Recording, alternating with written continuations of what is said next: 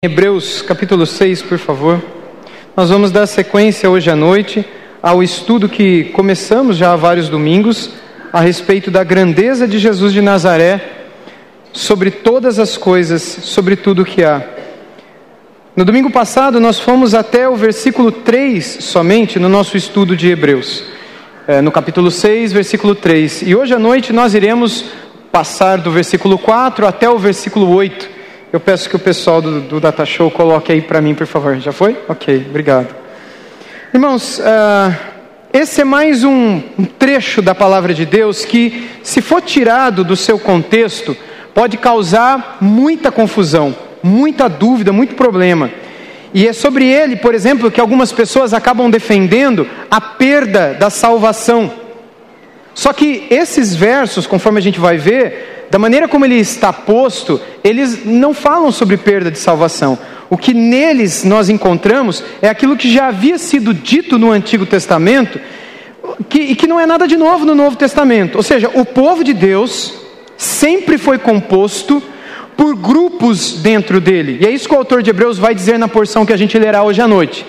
São quatro, cinco versos somente, mas é isso que ele vai dizer aqui. Ou seja, dentre este povo de Deus, existem vários grupos, como o grupo dos salvos, aqueles que são chamados na Bíblia de eleitos. Nós temos também aqueles que são chamados os da família da fé, que não necessariamente são convertidos como os eleitos, mas são pessoas que convivem ali, são simpáticas a tudo aquilo, lá, aquilo ali, mas é, não tão comprometidas com o evangelho como os demais.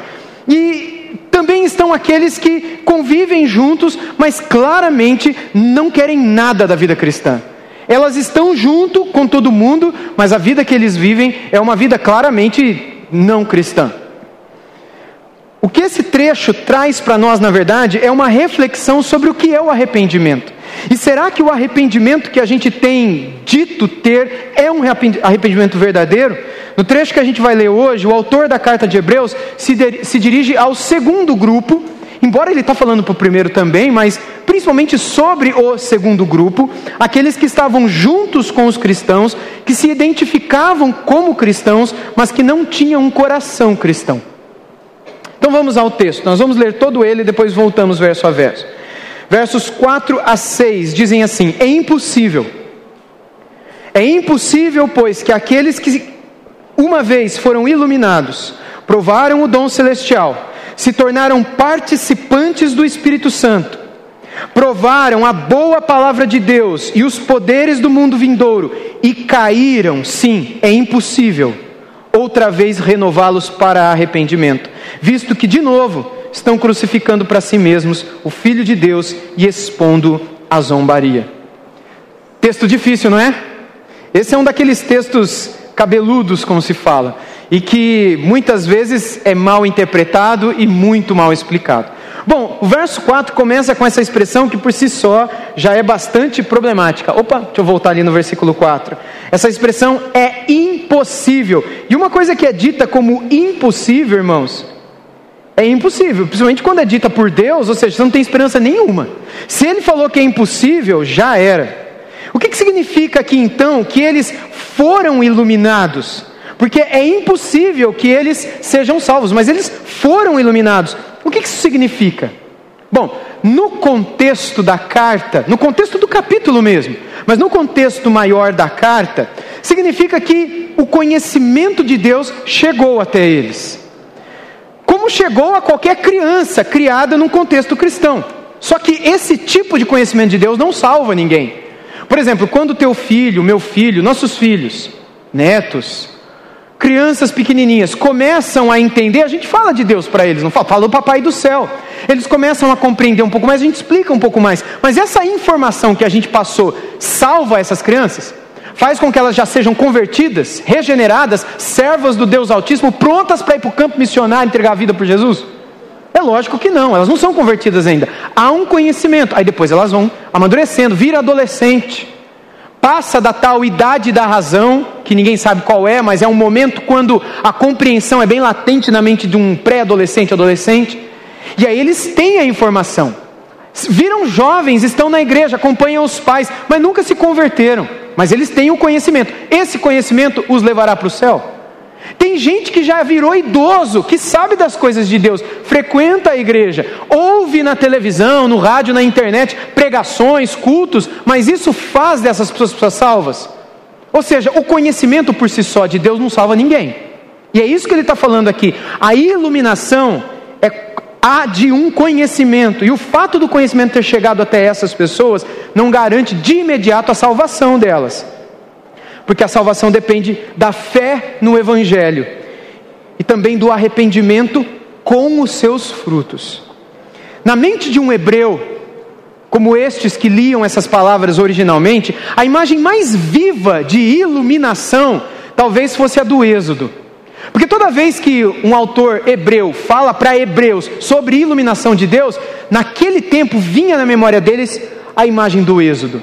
Quando eles deixaram o Egito e foram guiados pela luz do Senhor numa coluna de fogo durante o deserto. Todos eles viram a luz, todos, mas nem todos foram salvos. Por exemplo, quando a gente olha lá para o texto de Neemias, capítulo 9, verso 12, nós lemos assim: Tu os guiaste durante o dia com uma coluna de, coluna de nuvem, e durante a noite com uma coluna de fogo, para iluminar o caminho por onde deviam seguir. Deus iluminava ao longo de 40 anos no deserto, por uma coluna de fogo, o caminho que eles deveriam seguir. O próprio Deus fez isso fisicamente, iluminando o caminho de todo mundo. Pouco mais adiante, Neemias 9,19 diz: Mas tu, pela multidão das tuas misericórdias, não os abandonastes no deserto. Vocês lembram como é que foi esse povo aqui no deserto? Foi um povo temente a Deus, de vigília de oração? Era um povo fiel? Não. O povo do deserto, esse povo aqui, era um povo infiel, era um povo idólatra, era um povo ingrato, era um povo murmurador. Por isso que todo mundo morreu no deserto, morreu infeliz. E de todos dos que saíram do, Egito, do Egito quantos entraram? Saíram milhões do Egito, quantos que entraram na Terra Prometida? Dois. De milhões, dois. Josué e Caleb. Sabe por quê? Murmuração, ingratidão, desrespeito por Deus e Sua palavra. Mas Deus deixou de iluminar esse povo? De mostrar o caminho que eles tinham que seguir?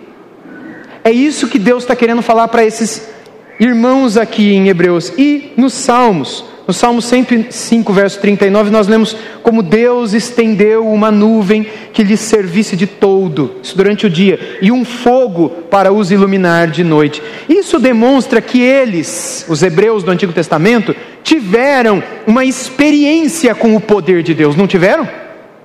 Todo mundo lá no deserto, eles tiveram uma experiência com o poder de Deus. Guarda isso na sua memória. Eles tiveram uma experiência com a iluminação de Deus. Eles ouviram Deus guiando pela palavra, eles entenderam o caminho que tinham que seguir, eles receberam o pão, eles receberam a água, eles viram o sobrenatural, mas nada disso foi suficiente para que eles crescem e se arrependessem. A maior parte dessa geração do deserto pereceu no deserto sem salvação, embora tiveram experiências com Deus, foram iluminados por Deus, foram guiados por Deus e acabaram no inferno. Eles provaram das coisas do Espírito, eles se tornaram participantes do dom celestial. Foram iluminados pelo próprio Deus, mas pereceram no deserto e foram para o inferno. Quando o texto de Hebreus afirma que eles provaram, isso demonstra que conhecimento é diferente de experiência. Eles sentiram de certo modo as respostas de Deus aos seus clamores, aos seus anseios. A gente está com fome, quer comer. Deus mandou as codornizes, Deus mandou o pão do céu, o maná. Estava com sede, Deus falava com Moisés, e ao invés de Moisés falar com a rocha, ele batia na rocha. Por isso que ele não entrou na terra prometida. E Deus dava água. Quando o exército do faraó cercava por detrás, Deus abria o mar diante deles. Quando eles se sentiam sozinhos, abandonados, sem uma instrução, como no Egito eles possuíam, Deus dava do céu, com o seu próprio dedo escrito na pedra, o que eles tinham que viver. Deus, não, Deus fez tudo por esse povo, mas o povo sempre achava que era pouco e sempre estava insatisfeito. Foram abençoados, foram instruídos, provaram das coisas de Deus, mas nunca se arrependeram de verdade da vida que viviam. Mesmo os não salvos, quando eles recebem uma bênção, quando eles participam da resposta de uma oração, eles se sentem abençoados. Vocês já viram pessoas assim? Pessoas que não são convertidas, mas elas participam de uma resposta de oração, participam de um livramento, elas dão graças a Deus. Elas dão muitas vezes entrevista na, na televisão dizendo foi Deus, mas são pessoas que não têm compromisso nenhum com Deus. Até o ateu dá graças a Deus ou pede pelo amor de Deus quando o avião está caindo, ou quando alguma desgraça está acontecendo, porque na desgraça não existe ateu, como alguém já disse, não é?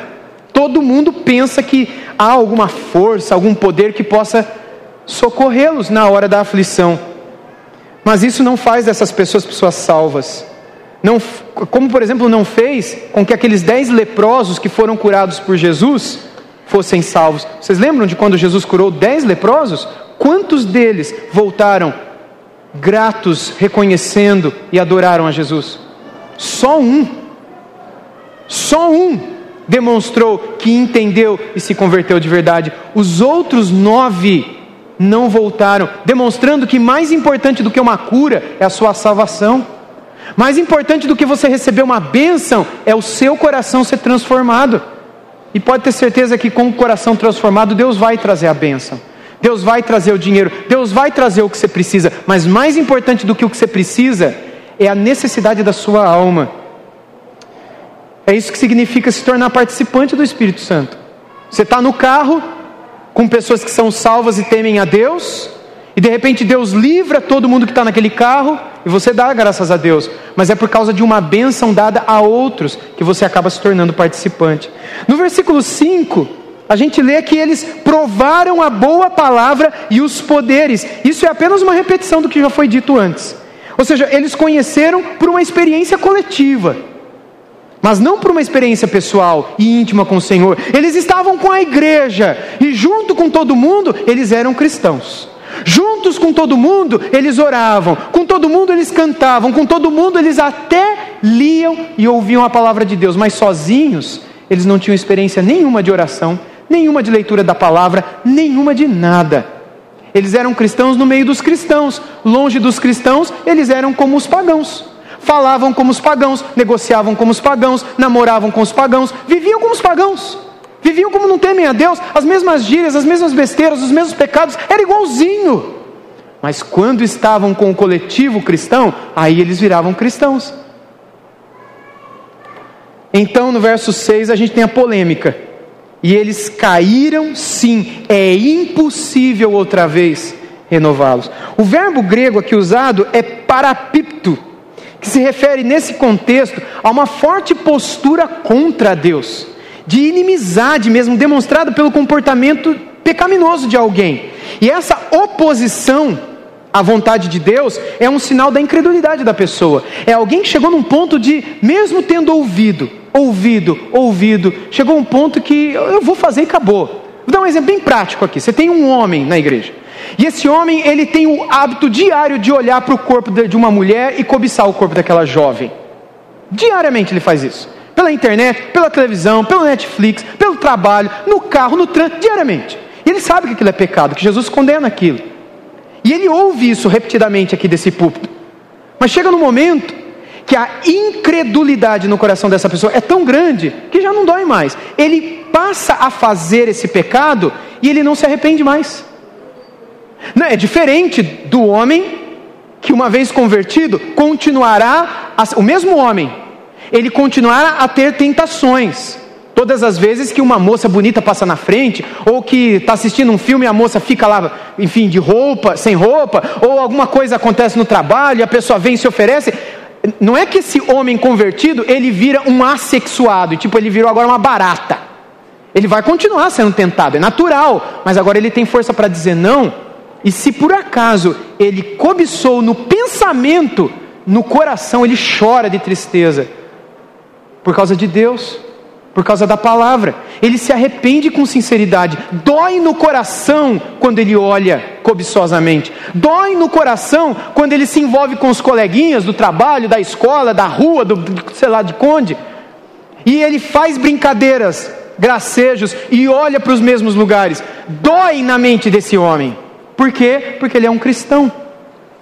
Agora, quando ele é um do coletivo, sabe? Ele está com todo mundo. E na igreja ele é cristão, lá ele olha, faz as piadas e já não dói mais. É sobre esse cara que Hebreus está dizendo: é impossível renová-lo. Por quê? Porque o coração dele está em inimizade deliberada contra Deus. Ele sabe o que Deus diz sobre isso. E ele decidiu no coração que nunca na vida dele ele obedeceria a Deus. Ele decidiu que para sempre sempre, amém, ele obedeceria o olho dele, a carne dele e a vontade sexual dele. Quem manda no olho é ele e não Deus. Quem é Deus para dizer onde eu tenho que olhar? Quem é Deus para dizer o que eu tenho que desejar? Se eu quiser olhar, eu olho.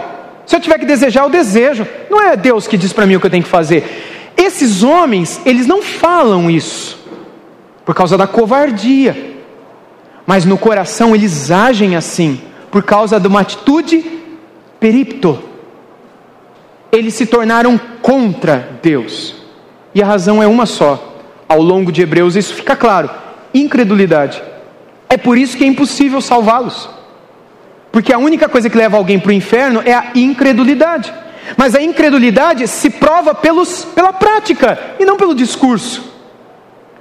Porque, como mesmo Jesus disse, muitos vão dizer naquele dia: Senhor, Senhor, curamos em Teu nome, expulsamos demônios em Teu nome, profetizamos em Teu nome. E o Jesus terá dito a eles: Eu nunca ouvi falar de vocês. Aí você tem uma mulher que faz a mesma coisa, que na mente dela o tempo todo ela não vê a hora que o marido dela morre para poder casar com outro ou que acontece alguma coisa e ela pode estar livre e o tempo todo pensando. Uma coisa é a mulher pensar e o coração dela sofrer por isso, e ela pedir perdão a Deus por isso. E Deus se agrada demais de mulheres assim e de homens assim também, porque Deus conhece a nossa estrutura e sabe que somos pó. Nós somos fracos, nós somos tentados todo dia, em todas as áreas. Mas uma coisa é ter um coração que sofre quando eu caio. A outra coisa, eu não estou mais nem aí. Eu caio, caio de novo e estou de boa. Se tiver que cair, Deus perdoa. Onde você ouviu que Deus perdoa desse jeito? Deus não perdoa desse jeito, não. Pelo menos na, o Deus pode ser pode ser a Baal perdoa, Astarote, a Diana dos Efésios, Buda talvez, Alá, não sei, mas o Deus da Bíblia não perdoa, não. O Deus da, o Deus da sua cabeça talvez perdoa, porque tem muita gente hoje que cria um Deus na cabeça, né? Falando, não, Deus para mim é isso. Mas por quê? Não, porque para mim Deus é isso. Ou seja, a pessoa cria um cânon. Ela tem uma Bíblia na cabeça dela. O que, que Deus é para ela? E a gente tem que respeitar, e respeita, porque se a pessoa achar que Deus é, a, é o canivete, então é o canivete. Você vai, você vai contrariar a pessoa, mas o Deus da Bíblia não perdoa. Ele não perdoa. Ele só perdoa um coração arrependido que busca a transformação, porque isso é o sinal de salvação. Sem isso não há credulidade. E se não há credulidade, é impossível renovar essas pessoas. E o que há de mais interessante aqui é que aqueles que experimentaram essas coisas poderosas, descritas em Hebreus 6,5, e depois foram embora, e, de, e deram as costas para a palavra, Sabe, ouviram que fofocar é pecado e saíram fofocando. Sabe, ouviram que negociar de maneira errada, ilegal, é pecado, mas saíram prontos para negociar. Estão conscientes de que o pai da mentira é o diabo e saem daqui já pensando em mentir na terça-feira. Você acha que Deus vai te perdoar? Deus não vai te perdoar. Se você já age premeditadamente. Em todos os profetas ele disse isso, irmãos.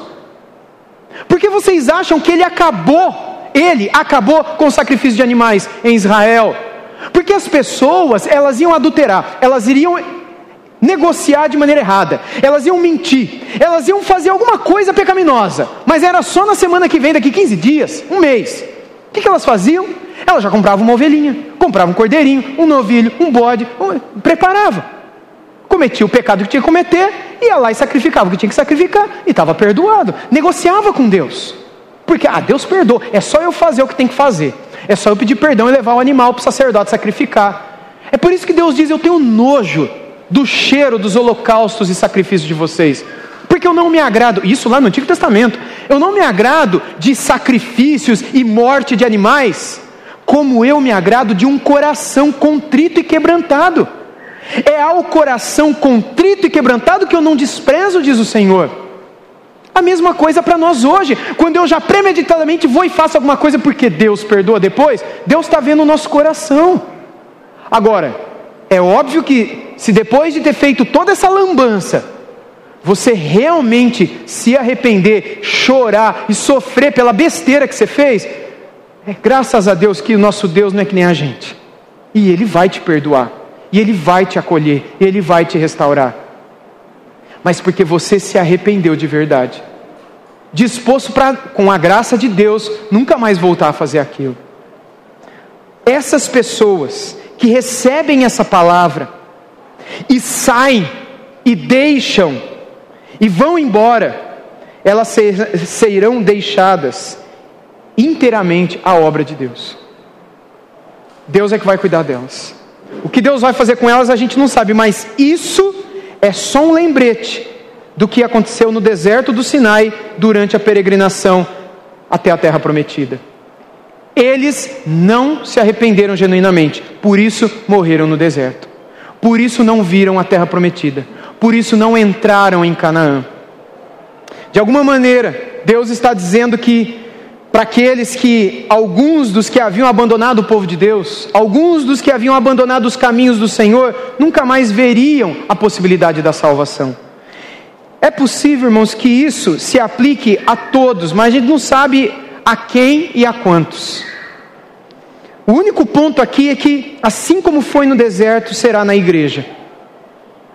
Muitos estarão com o povo de Deus, mas não serão do povo de Deus. A estes que são chamados de lobos disfarçados em peles de ovelha, uma vez que se afastem da congregação, algo que é um mistério para nós, portanto, algo misterioso, os prenderá para sempre longe de Deus. Às vezes a gente vê isso acontecendo e a gente fica triste com isso, mas é só uma resposta daquilo que está na Bíblia. Aquilo que João escreveu na sua primeira epístola, sabe aqueles que nos deixaram, João escreveu lá, e não estão mais no meio de nós, é porque eles nunca foram de nós. Por isso eles não estão mais conosco. É óbvio que isso não se aplica ao nosso contexto aqui, mas se aplica àqueles que deliberadamente, intencionalmente abandonaram o caminho e estão nadando de braçada no pecado e na vida longe de Deus. Irmãos, embora o texto nos leve à tentação da gente pensar nos outros, esse texto aqui serve para nós, e o apelo é para que nós não deixemos de caminhar perto de Jesus. Talvez na sua cabeça você pense de um, pense em outro, mas o texto é para nós porque longe dele o perigo é sempre iminente. Embora o texto, no verso 6, fale de que essas pessoas estariam crucificando novamente o Filho de Deus para si, e que essas pessoas estão expondo Jesus à vergonha novamente, esse texto é difícil para nós também. Não dá para entender direitinho o que ele quer dizer. Embora é, não dá nem para imaginar como isso se daria na prática. Como é que vai crucificar Jesus de novo?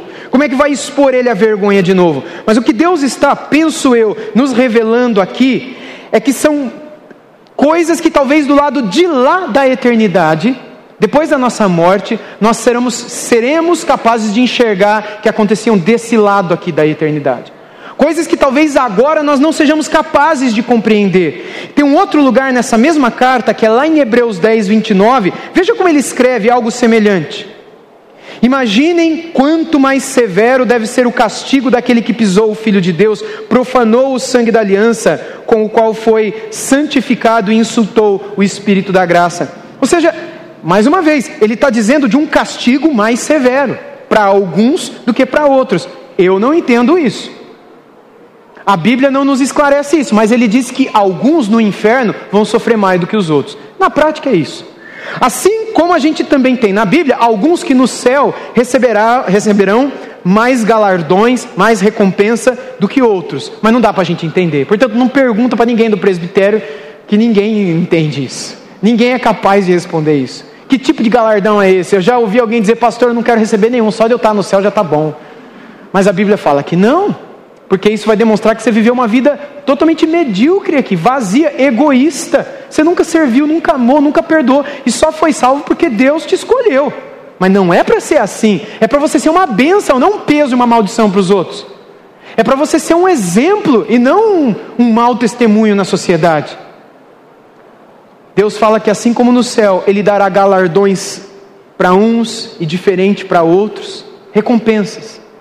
O texto também diz que haverá alguns que serão castigados com mais severidade do que outros. E, curiosamente, estes que serão castigados com maior severidade são aqueles que frequentavam a igreja. Aqueles que estavam no meio do povo de Deus. Serão castigados com mais severidade do que aqueles que nunca pisaram o pé e talvez do que aqueles que nunca sequer ouviram falar do nome de Jesus. Por que será que Deus diz isso na palavra? Será que é por causa da ingratidão? Faz sentido que o autor se remeta ao que aconteceu no deserto do Sinai? Quando eles viram o poder, viram o Monte Sinai tremendo, viram Moisés descendo com as pedras dos Dez Mandamentos, viram o rosto de Moisés brilhar, por ter estado na presença de Deus, viram o mar se abrir, viram o pão cair do céu, viram a água sair da rocha, viram os exércitos inimigos morrendo quando eles davam um grito: ah! Morria todo mundo. Tocava o chifre de um carneiro, morria todo mundo. Eles viram, eles tiveram uma experiência com o sobrenatural o tempo todo. Foram a maioria deles para o inferno. Será que não é por isso que o autor de Hebreus está dizendo para o pessoal da igreja do tempo deles: olha, toma cuidado. Porque tem muitos no nosso tempo que estão sendo iluminados, estão provando das coisas de Deus, estão tendo a experiência de ouvir, estão recebendo resposta de oração, mas este, se caírem novamente, o cair novamente é o cair continuamente, é o viver dioturnamente contra Deus, cientes do que Deus diz, mas dioturnamente eles não querem obedecer. É impossível que eles sejam salvos.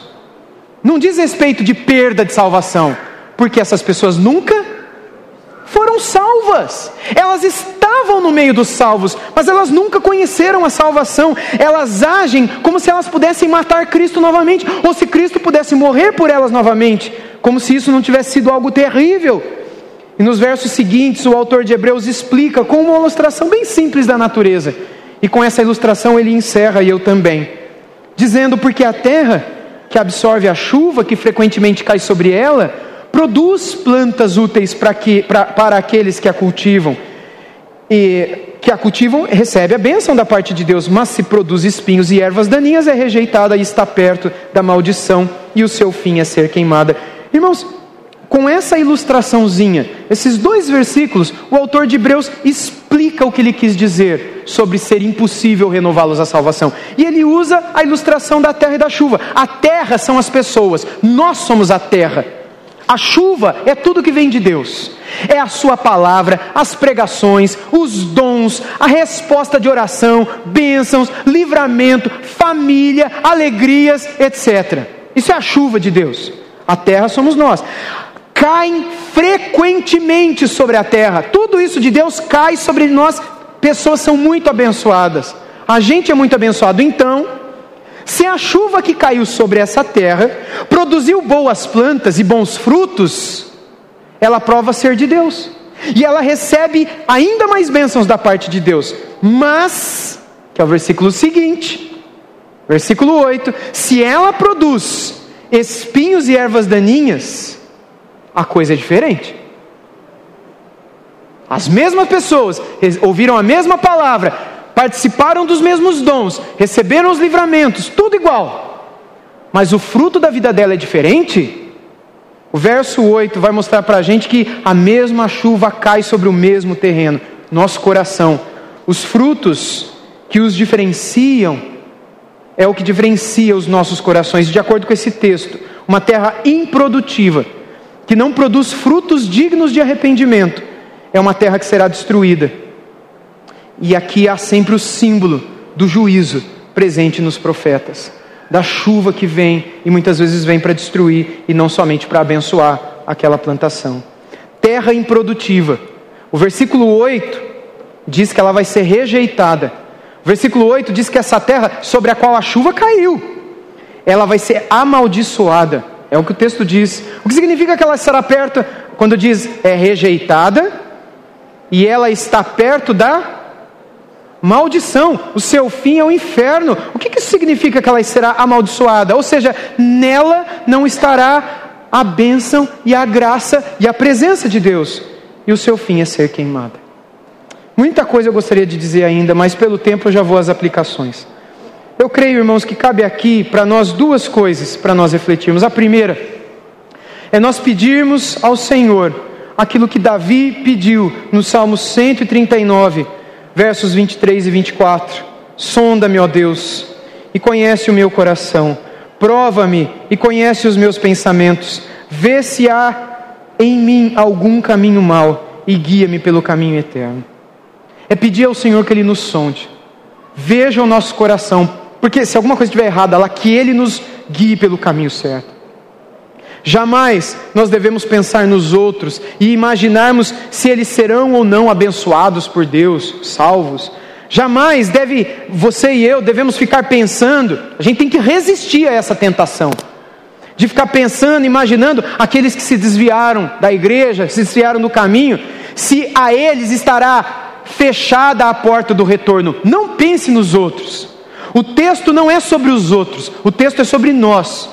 Os outros nunca lerão essas palavras aqui. Os que se desviaram entre os hebreus, eles jamais chegaram a ler essas palavras, porque lá no meio desses hebreus aqui, alguns se desviaram. E eles nunca leram essas palavras. Quem leu é quem estava na igreja. Portanto, essa palavra é para quem está aqui dentro, não é para quem saiu. Elas foram dirigidas, como a gente vai ver na semana que vem, aos que estavam lutando para ficar firme no meio do sofrimento. Portanto, nós devemos dar ouvidos a essas palavras e nos questionarmos se nós estamos não somente recebendo a chuva de Deus, mas também, também produzindo bons frutos, boas plantas que glorificam ao Senhor. A gente deve pedir ao Senhor que Ele sonde o nosso coração, que Ele nos guie pelo caminho da verdade, que Ele nos livre do caminho do erro, como Davi fez no Salmo 139. E a segunda coisa que a gente deve fazer diante de um texto assim é glorificarmos ao Cordeiro de Deus. As portas da eternidade, irmãos, se abriram para o Cordeiro de Deus. Os portais eternos, conforme diz o Salmo 24, foram abertos para que Jesus entrasse por eles. E com Jesus, um povo que ele carrega nos seus braços. Você faz parte desse povo. Você faz parte do corpo de Cristo. Veja que o convite não é para que você fique desesperado, mas para que todos nós não nos esqueçamos de que ao lado do Senhor só podemos encontrar uma vida de imensa alegria e cuidado da parte do Senhor para nós. Que esta, portanto, seja a vida que nós estejamos vivendo e que em breve a gente venha a viver também na presença eterna do Senhor.